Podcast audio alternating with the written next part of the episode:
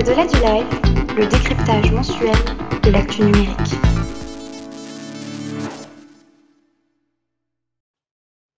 Bonjour à tous et bienvenue dans Au-delà du live, votre revue d'actualité mensuelle favorite sur le numérique. Nous en sommes à l'épisode 38. Le chiffre change, mais certaines choses ne changent pas, euh, comme mes invités, puisque j'ai encore et toujours le plaisir d'être accompagné d'Alain Garnier. Alain, comment vas-tu? Eh ben écoute Benoît, super, bonjour à toi, bonjour à tous, euh, voilà pour ce nouvel épisode. Très heureux de t'avoir à mes côtés, euh, comme d'habitude, Alain. Le programme d'aujourd'hui, chers auditeurs, est plutôt, euh, plutôt chargé. Euh, on reviendra d'abord avec Alain sur l'annonce assez explosive de la CNIL concernant l'hébergement des données de santé des Français. Aïe aïe aïe, c'était la grosse annonce du mois de janvier. avant de s'intéresser à une autre affaire qui a fait également grand bruit, hein, l'affaire Atos, le, géant français qui traverse une période un petit peu, un petit peu délicate en ce moment. On s'intéressera également au projet LSREN, une loi donc assez importante pour le numérique français, euh, mais dont on a encore assez peu parlé dans delà du live, donc là aujourd'hui c'est l'occasion. Et puis on terminera cet épisode en vous parlant un petit peu de Green IT, le sujet qui, comme vous le savez, ne cesse de, gagner en importance au fur et à mesure euh, des mois. Et évidemment, bien entendu, vous que ceux qui nous suivent depuis longtemps euh, le, sont déjà au courant. Nous terminons chaque épisode avec un petit sujet mystère que même Alain ignore. C'est pour vous dire à quel point il est mystérieux. euh, et eh bien, écoute Alain, au-delà du live numéro 38, c'est parti.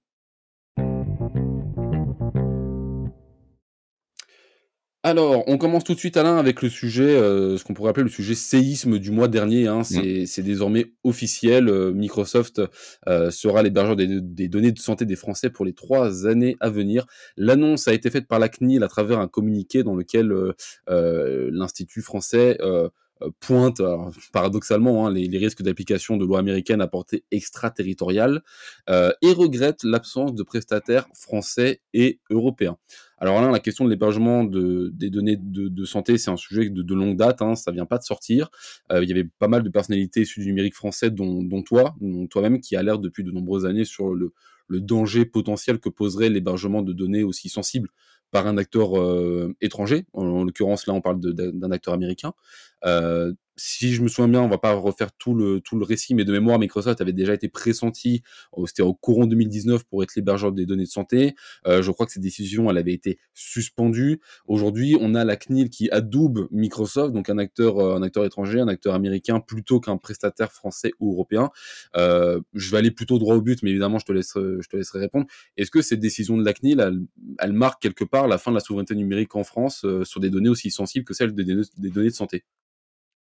Alors, la fin, peut-être pas, un tournant, sans doute, euh, et on va y revenir, euh, et expliquer aussi pourquoi c'est grave, très grave, et finalement peut-être moins grave euh, que, que, que, de tout perdre, hein, c'est pour ça que c'est pas la fin, mais d'expliquer aussi pourquoi on en est arrivé là.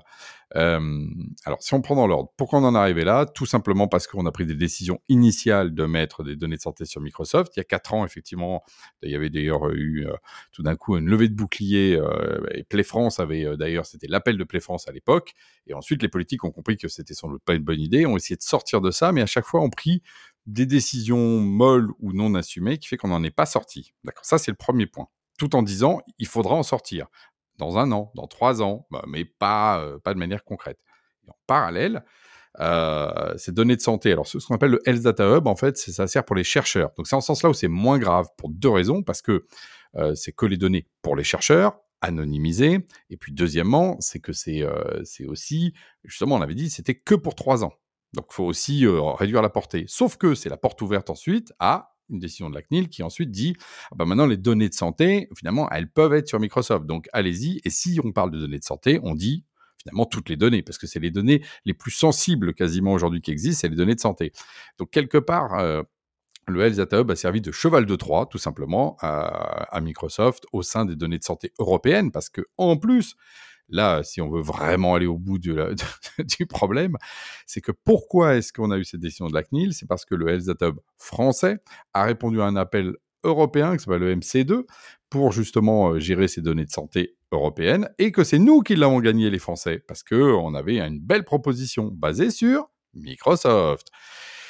Donc, si, tu veux, on se retrouve à ce que en France, on ait une, position pro-Microsoft parce qu'on a répondu à un truc européen avec du Microsoft euh, au lieu de défendre nos intérêts. Donc, quelque part, oui, c'est un tournant parce que quelque part, euh, l'État, à travers la CNIL, euh, accepte que pendant trois ans, et trois ans, tu sais, moi je me dis toujours par les années chiens, donc par 7, 3 fois 7, 21, pendant 20 ans, dans le numérique, les données de santé peuvent être sur Microsoft, il n'y a pas de problème. Et tout ça, pourquoi? Parce que justement, cette décision de la CNIL, la CNIL n'y est pour pas grand-chose. Hein. La CNIL, elle applique juste le, droit, hein. euh, s'appuie sur le fameux DPF, le Data Privacy Framework. C'est ça qu'a négocié Biden quand il est venu contre du gaz. Donc tu vois, quand on reprend toute l'histoire, nous, on commence à, faire une erreur en mettant nos données dans un truc souverain. Euh, et les Américains tirent leur avantage d'une situation géopolitique qui nous est défavorable, le fameux gaz contre data, hein, tu te rappelles de cet épisode? oui pour obtenir euh, l'annulation de Shrem 2 pour avoir le Data Privacy Framework qui dit pas de problème, les données américaines sont tous safe, il suffit qu'ils disent que c'est safe et c'est safe, donc ils sont safe, donc la CNIL dit qu'ils sont safe, tout en disant, et, ça, et là on finit là-dessus, et puis euh, c'est pour ça que c'est un tournant aussi très négatif pour le secteur, en disant bon, bah, pendant trois ans c'est possible, donc finalement allez-y, donc l'État ouvre les vannes, et de deux, ah, puis alors vous savez, les, euh, les, les, acteurs sont pas au niveau. Et là on retrouve pourquoi c'est pas au niveau, parce que le Health Data Hub a tout fait tout fait pour décrédibiliser les trois clouds qui avaient répondu. Au départ, ils ont répondu une première fois, ils étaient compliant, ils répondaient. Le Health a dit Ah non, non, mais on a d'autres demandes. Là, ils commençaient à moins bien répondre. Ah, puis on aimerait que vous soyez Secnum Cloud. Là, ils ne le sont pas sur l'ensemble du périmètre. Donc, ah ben non, vous ne pouvez pas répondre. Alors que je rappelle, Microsoft n'est pas Secnum Cloud non plus. Donc, il y a vraiment aussi une volonté de la part des, des gens qui pilotent le Hub de tuer le chien de la souveraineté numérique finalement euh, soutenu par l'État qui laisse faire, parce que l'État aurait pu arrêter ça, et juridiquement bouclé par la CNIL. Donc en ce sens-là, on pourrait dire fin de partie, comme on dit, mmh. ou, ou euh, tournant qui fait que, eh ben, à nouveau, bah, par exemple, il va y avoir là, ça y est, il y a des procès qui vont être lancés, des gens qui sont, des activistes qui disent ça suffit, euh, des, tribunes qui ont été faites, euh, des, tu vois, moi, mon live que j'ai fait sur le sujet, c'est un des ceux qui a été plus regardé là dans, la, dans la séquence. Voilà, à un moment donné, c'est aussi, c'est ça peut être des réveils, tu vois. C'est toute la question d'un corps social. Est-ce qu'un problème il le voit comme une défaite ou il le voit comme une opportunité pour reprendre justement au contraire un terrain qu'il aurait dû avoir. Du coup, comment, enfin, quelle est toi justement la vision, si on peut aider justement un peu nos auditeurs à se projeter sur bah, quelle est la suite, que tu dis effectivement c'est un tournant, c'est pas la fin de l'histoire, hein, très clairement.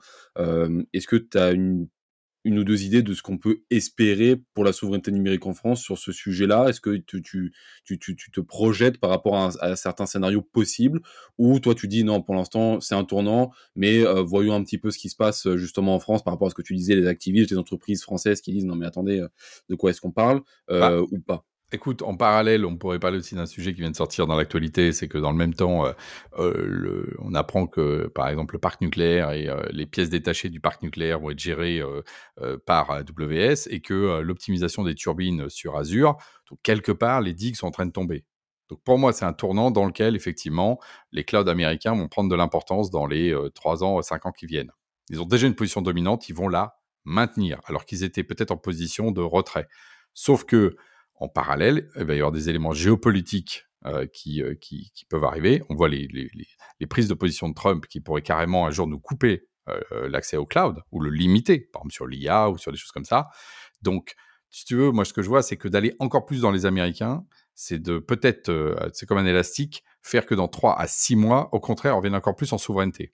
Alors c'est difficile à comprendre, hein, parce que c'est un, un, phénomène dynamique, tu vois, parce que les gens aimeraient que ce soit simple, linéaire. C'est pas linéaire. Aujourd'hui, on a on va dire d'une certaine manière, euh, une ouverture euh, des clouds américains euh, sur le marché européen qui est encore plus fort que, prévu. Très bien. Bon, alors que c'était déjà dominant.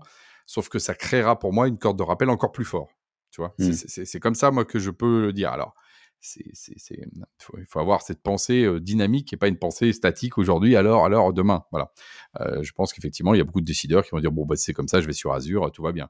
Sauf que quand tu auras une corde de rappel plus fort, il faudra qu'il y ait des acteurs qui soient capables de fournir autre chose que des clouds américains, parce que peut-être les clouds américains ne seront ni sûrs ni même fournis. C'est-à-dire qu'il y aura peut-être des coupures d'accès parce que justement, euh, euh, bah, la, présidence américaine dira écoutez, vous êtes gentil, mais euh, on, vous donne moins de clouds que prévu parce qu'on en a besoin pour nous. Oui. Merci Alain. Donc effectivement, tournant dans, dans l'affaire de la souveraineté numérique en France, on, suivra ça évidemment de très près. Vous avez bien compris, chers auditeurs, que la situation évolue euh, constamment et que l'histoire n'est jamais finie. Euh, merci Alain. Donc on passe au deuxième sujet. Donc c'est une autre affaire hein, qui a également fait couler beaucoup d'encre. Le mois de janvier, il y avait, il y avait à boire et à manger pour le coup. Euh, une affaire qui est encore en cours hein, au moment où on tourne cet épisode. La crise que traverse actuellement Atos, donc le SN française à la réputation mondiale. Hein, on parle quand même d'un gros poisson qui serait purement et simplement au bord de la faillite, voilà, si on pour proposer les termes. Euh, l'entreprise française a en effet une dette de 5 milliards d'euros, euh, dette qui n'est à ce jour pas remboursée. Euh, Atos ayant du mal à trouver des liquidités. Donc un plan de scission a été lancé, je crois que c'était durant l'été de 2022, pour permettre à l'entreprise justement de tenir les délais. Mais depuis, la situation ne semble pas vouloir s'améliorer. pour la première fois dans son communiqué de début d'année, donc en 2024, le groupe a parlé d'une potentielle faillite. Euh, certains députés d'ailleurs français appellent à une nationalisation temporaire pour sauver l'entreprise du naufrage. Euh, L'affaire est en cours, mais voilà, pour le moment, même les salariés d'Atos euh, sont dans l'incertitude quant à l'avenir de leur, entreprise. Euh, quel regard tu portes sur la situation, Alain? Euh, Comment est-ce que, selon toi, euh, l'un des géants du numérique français a pu se retrouver dans une telle situation? Si tu peux voilà, nous donner un petit peu des, des clés de lecture sur cette affaire? Ah, c'est euh, une, euh, une, une, une, triste histoire parce que euh, Atos, c'est quand même un des fleurons euh, français qui avait aussi le bon goût d'être à la fois une ESN, donc beaucoup de services, mais aussi euh, détenteur de pas mal d'assets de, technologiques, à la fois éditeur de logiciels et puis sur des logiques de, de cybersécurité. par exemple, quand quand on parle d'IA, euh, Atos avait racheté les activités de Bull et par exemple, il y avait énormément de calculateurs euh, de très très haute capacité qui étaient euh, détenus par Atos, qui était un des, un des rares opérateurs à pouvoir le faire. Donc, très beau fleuron. Alors, il faut aussi rappeler que euh, d'où il est venu? Bah, il est venu d'une croissance externe à marche forcée portée par Thierry Breton, qui est aujourd'hui le, commissaire européen euh, justement aux affaires industrielles et, numériques en particulier. Euh, donc ça, ça arrange pas les affaires d'ailleurs de, Thierry Breton dans un positionnement politique, etc. Mais bon, laissons ça de côté. C'est encore un autre sujet. Hein, J'ai envie de dire, c'est son sujet euh, de, son, euh, toujours pareil, de son passé ou de son passif. Et donc sur Atos, bah, ce qui est terrible, c'est qu'une boîte qui valait plusieurs milliards, hein, ça valait 10, 12 milliards, etc. C'est une belle boîte, etc. Tout d'un coup, pouf, ça vaut plus de 300 millions. Rien, c'est une vente à la casse. Il y a eu aussi un mécano industriel qu'on a mis trop longtemps à voir. C'est aussi une boîte qui finalement a raté le virage du cloud. Parce que ce qu'il faut voir aussi, c'est qu'au moment où, euh, tu vois, euh, y compris dans ce podcast, on s'est paumonné à dire il nous faut du cloud européen, il nous faut du cloud européen souverain, etc. Atos a, a fait par exemple le choix de l'infogérance c'est-à-dire le, le, vieux mode à la papa dans lequel tu mets beaucoup de personnes dans les data centers des, de tes clients pour faire tourner des trucs, sauf que ces clients en question, ils veulent plus d'infogérance, ils veulent plus le payer, ils veulent aller dans le cloud. Mmh. On peut imaginer ce qu'aurait été une trajectoire d'Atos si effectivement il avait commencé à structurer une offre de cloud sérieuse. Sauf que ce qu'il préférait, c'est vendre du service comme avant, tu vois? Donc on ouais. retrouve aussi des, des, quand on parle de notre, de notre faiblesse de notre écosystème numérique, c'est aussi que face à des défis industriels sur lesquels on est attendu, bah, des fois, voilà, plutôt que d'aller euh, justement attaquer le, le, le cœur du, du marché, on, on, reste un peu sur des vieilleries, puis après on s'étonne que bah, ça se vend plus, quoi. Tu vois, voilà, il faut dire les choses comme ça. Tu vois, ça c'est un premier mmh. aspect. Euh, le deuxième aspect, c'est qu'en termes de Lego industriel, bah, on a beaucoup tardé, euh, on a tergiversé, et du coup, eh bah, il y a eu des repreneurs qui sont positionnés, mais qui ont finalement fait machine arrière. Euh, et après, quand on regarde Atos, c'est quand même une vraie. Euh, c'est compliqué parce que Atos gère énormément d'intérêts stratégiques. Atos gère, euh, euh, par exemple, tout ce qui tourne autour des futurs JO. C'est Atos qui était l'opérateur numérique des JO 2024. Oui, effectivement. D'ailleurs, nous, par exemple, on essayait, tu vois, de rentrer avec, avec Genspot à, à, faire des propositions et tout passer par Atos. Le, tu vois, qui d'ailleurs préférait mettre ses people. Alors, tu vois, tu retrouves aussi ce, finalement des, des, des géants qui ne jouent pas l'écosystème. Donc après, quand ils s'écroulent, ils sont tout seuls. Tu vois, il y a aussi ça hein, euh, par rapport à ça. Bon. Donc, triste histoire parce que euh, c'est un fleuron français qui, euh, qui, du coup, est européen, euh, qui, tout d'un coup, va faire tâche dans, dans, le, dans, dans, finalement, dans le paysage. Voilà, c'est aussi le peut-être le signal que les ESN, bah, c'est pas le modèle du futur. Quoi. Le modèle du futur, ça reste quand même le cloud, les éditeurs de logiciels, hein, quelque part, ceux qui ont du, des assets parce que je pense que le, secteur numérique français n'a pas encore compris, euh, pour moi. Voilà. Euh, donc, euh, voilà, ça, manque tout ça de vision stratégique, effectivement. C'est bien dommage. et, de, de, côté aussi opérationnel, on pourrait dire aussi que peut-être le MNS, c'est pas toujours simple. Il faut justement être très très très bon en exécution. Il suffit pas de mettre des boîtes pour devenir gros parce que parce que ça suffit pas quoi. Ça ressemble à une voiture sur laquelle tu mets sur le toit plein de trucs. Au bout d'un moment, euh, tu démarres et tout tombe du toit quoi. Tu vois, il y a un peu ce mmh. côté là, tu vois. Il faut justement restructurer la voiture pour qu'elle soit plus large si tu veux emmener euh, des grosses euh, des, grosses charges. Voilà. Donc voilà, on a raté le vitage du cloud avec ça. Il y a des belles pépites à l'intérieur qu'il faut pas perdre parce que justement c'est essentiel. et aujourd'hui, je crois que c'est dans les mains de Bercy. Hein. Bercy a, une, a carrément une structure dédiée à la restructuration des boîtes en difficulté. Et c'est le cas aujourd'hui avec Atos. C'est ça qui est en train de se passer avec bon, bah, voilà, les usual suspects qui se positionnent autour pour justement récupérer. je pense que ça va être dépecé Atos maintenant. Enfin voilà, on, va, on va finir en, en mode d'un équivalent Crédit Lyonnais, tu vois, pas loin. Mmh. Pour toi, il n'y a pas d'autre. Enfin, on va dire l'avenir le plus probable pour Atos, justement, c'est le démantèlement et c'est justement l'entreprise ne survivra pas à cette affaire, si on veut, quelque part. Et souvent, ce qui se passe, euh, voilà, comme les Français savent bien le faire dans ces cas-là, c'est, euh, bah, pour ça je parle du Crédit Lyonnais, il y a 5 milliards de dettes, on essaye de vendre ce qui reste des bijoux de famille. Aujourd'hui, hein, si on vendait au prix du marché, c'est 300 millions, d'accord? Donc, euh, je pense qu'il n'y a pas besoin d'être comptable pour comprendre que plus 300 millions, moins 5 milliards, ça fait beaucoup de pertes. Comme derrière, il y a les banques qui vont pas vouloir perdre d'argent, on va faire quoi? On va créer une structure euh, semi-publique, tu vas voir, dans laquelle euh, on va étaler la dette pour 20 ans et dans lequel, finalement, c'est à la fin nos impôts qui paieront ça. Donc quelque part aussi, ça renvoie toujours au problème que euh, on, privatise les gains et on socialise les pertes. Quoi. Donc ce qui n'est pas forcément une, une, bonne attitude parce que ça ça amène pas les, les capitaines d'industrie à être euh, finalement responsables si tu à ces échelles-là. Tu vois. Les petits, oui, un petit qui tombe, il perd tout.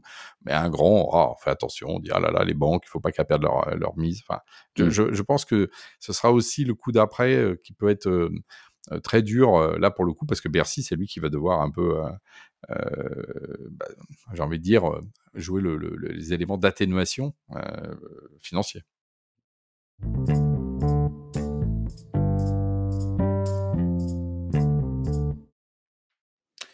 Merci Alain. On reste en France pour le prochain sujet et on va voir justement du côté de la législation française avec le projet de loi LSRN, euh, un projet de loi dont vous avez peut-être entendu parler, chers auditeurs, ou peut-être pas d'ailleurs, euh, un projet de loi qui vise à sécuriser et réguler l'espace numérique, euh, notamment en protégeant, euh, si on doit vous donner des, exemples concrets de ce que le projet de loi est, appelé à faire, protéger la jeunesse du cyberharcèlement et lui interdire l'accès aux sites pornographiques, protéger les citoyens des différentes euh, arnaques en ligne qui se, qui se multiplient, ou euh, un sujet dont tu avais déjà parlé Alain, euh, faciliter la migration d'un cloud à un autre. On rappelle que la migration d'un cloud à un autre était payante, très compliquée pour les entreprises notamment.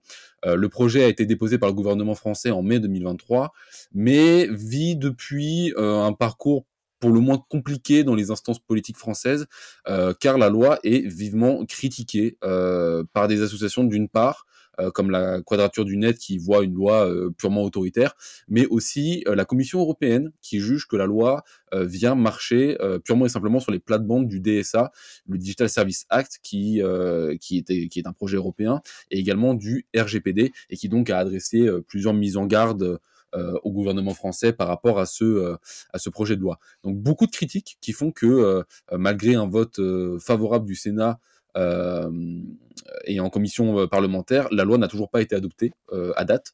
une commission mixte paritaire chargée de trouver une version commune devait se tenir en décembre 2023.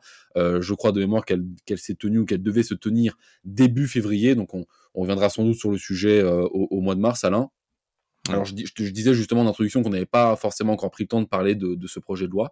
Euh, moi j'aimerais savoir quelle est ta vision de ce projet euh, et comment justement, si je peux donner un point de détail, comment est-ce que tu perçois en fait la collision entre la juridiction française et européenne, entre le fait que la France bah, prenne des initiatives sur la question numérique, hein, il s'agit clairement de ça, euh, sur le, le, fait de protéger, euh, de, de réguler un petit peu ce, ce, ce, cet espace numérique, et de l'autre la Commission européenne qui dit bon bah vous êtes bien gentil, mais le droit européen euh, ça existe et quelque part bah, ça prévaut sur ce que vous êtes en train de faire. Voilà, qu'est-ce que tu peux nous dire dessus?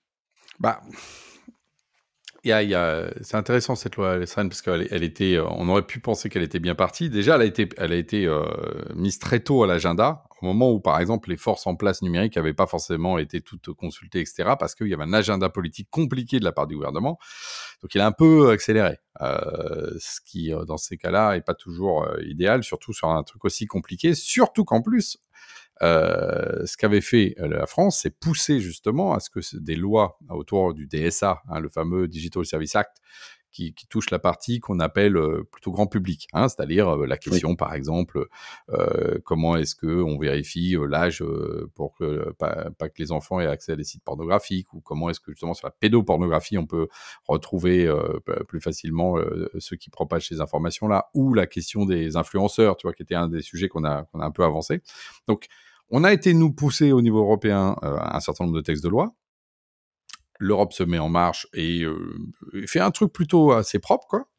Et puis nous, en fait, on dit euh, non, mais ça suffit pas et on légifère euh, dans notre coin. Alors qu'en fait, on avait en plus le, le, DSA, par exemple, s'appliquait de facto. Il n'y a pas de transposition. Parce que des fois, ce qui se passe, tu vois, tu as une loi européenne alors je, je suis pas un juriste, donc je veux pas, euh, j'emploie des mots qui sont peut-être pas les euh, corrects. Je voudrais pas faire trop d'impair, hein, mais euh, des, des, des, des, lois européennes qui ensuite doivent être déclinées dans la loi de chaque pays, d'accord? Donc dans ces cas-là, tu repasses au Parlement dans temps de. Et puis il y en a d'autres, c'est carrément, ça passe directement de, c'est une loi européenne qui s'applique à tous dans tout l'espace européen, voilà. Donc le DSA, c'est ça. Donc le truc, c'est qu'on se retrouve, nous, à rajouter une loi dans un truc qui est s'appliquer tout de suite. Donc forcément, une collision. Et en plus, normalement, quand il y a des trucs comme ça, on doit prévenir l'Europe. On ne l'a pas fait dans les temps.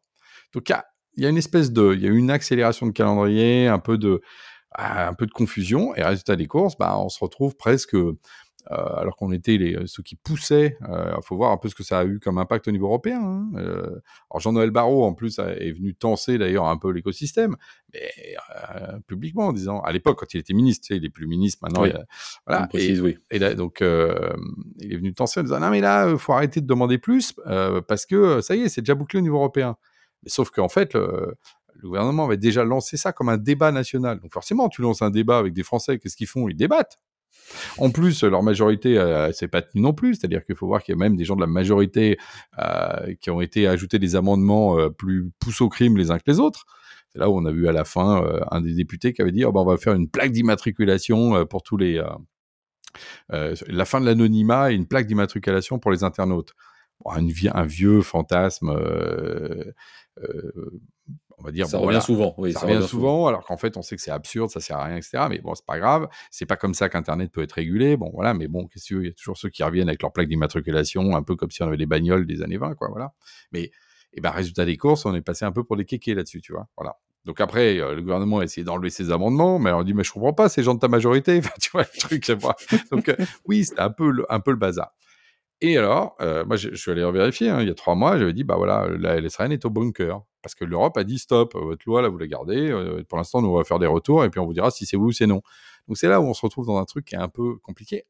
Alors que, euh, si tu veux, dedans, toute la partie DSA, etc., moi, je m'en suis pas trop occupé. C'est la question, tu vois, justement, de l'accès, euh, quelle, quelle, information, tu vois, limitation aux plateformes aux enfants, etc ça, va, ça suit son, son cours et, et j'ai envie de dire c'est vraiment pas trop ma partie ma partie c'était plutôt sur la, sur l'autre euh, sur le côté écosystème sur lequel il y avait des lois sur la question par exemple de la fin des euh, euh, de ce qu'on appelle les egress fees c'est-à-dire le fait que quand tu es dans un cloud il fallait payer très cher pour sortir du cloud bon oui.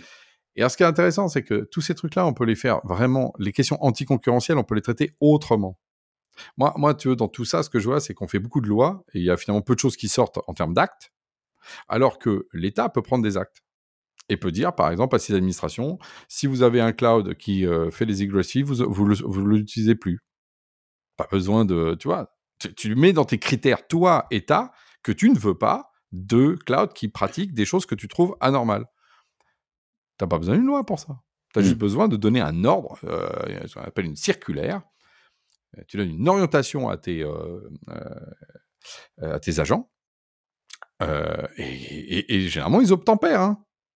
Et donc, si tu veux, on finit par faire des lois qui colisent le truc européen, alors qu'on pourrait faire des directives euh, déjà au niveau euh, du, euh, de l'État, qui ferait que, par exemple, au lieu que l'État ait retour à la discussion que, du podcast du début, qu'on finisse chez Microsoft, c'est le Health Data Hub, et ben tout simplement, tous les gens iraient prendre des clouds qui sont nos cloudistes qui, sont, qui ont pignon sur rue en France. Mmh. Tu vois? Donc, donc, moi, c'est ça que je retiens. Voilà. C'est plutôt cette espèce de je sais pas, la loi n'est pas l'alpha et l'oméga du pouvoir politique. Et aujourd'hui, je pense qu'il devrait justement moins légiférer et beaucoup plus agir. Voilà ce que j'aurais tendance à dire. Merci Alain, c'est très clair pour le coup. Je te propose de terminer ce 38e épisode, parce qu'on est déjà à 25 minutes, avec une, euh, une petite étude, voilà notre péché mignon de, de là du live, on aime les statistiques, on aime mmh. les études et, toutes sortes d'enquêtes. Euh, une étude qui a été réalisée en fin d'année dernière, pour le coup, par l'association euh, Boa Vizza, sur les politiques de numérique responsables au sein des organisations françaises. Alors, vous vous êtes peut-être déjà la posé la question ou pas, euh, mais toutes les initiatives des organisations en faveur de, de voilà de l'écologie, du développement durable, ce genre de choses, d'où est-ce qu'elles viennent finalement? Est-ce que c'est c'est une obligation? Voilà, elles doivent le faire, donc bon bah ils vont à contre cœur, ou est-ce que finalement ce sont euh, c'est une initiative interne? Et bah figurez-vous euh, que les démarches initiées par les entreprises proviennent le plus souvent d'une volonté interne justement. On a donc dans 47% des 85 organisations étudiées, l'impulsion provient du COMEX et dans 37% des cas des collaborateurs de la DSI. Euh, le, la DSI, euh, le DSI lui-même n'est impliqué que dans 22% des cas. Euh, fait assez intéressant, l'association pointe le fait mm. que les initiatives émanant du terrain et les directives de la direction sont complémentaires. Euh, je cite, l'instigation de projets euh, de, projets numériques responsables a souvent été l'œuvre de quelques collaborateurs motivés, organisés, passionnés et notamment tolérés par leur management de proximité, tandis que le sponsoring du COMEX, l'approbation, on va dire le feu vert, lui permet de pérenniser la démarche. Euh, donc quel est l'objectif visé euh, justement par rapport à ces, à ces différentes initiatives?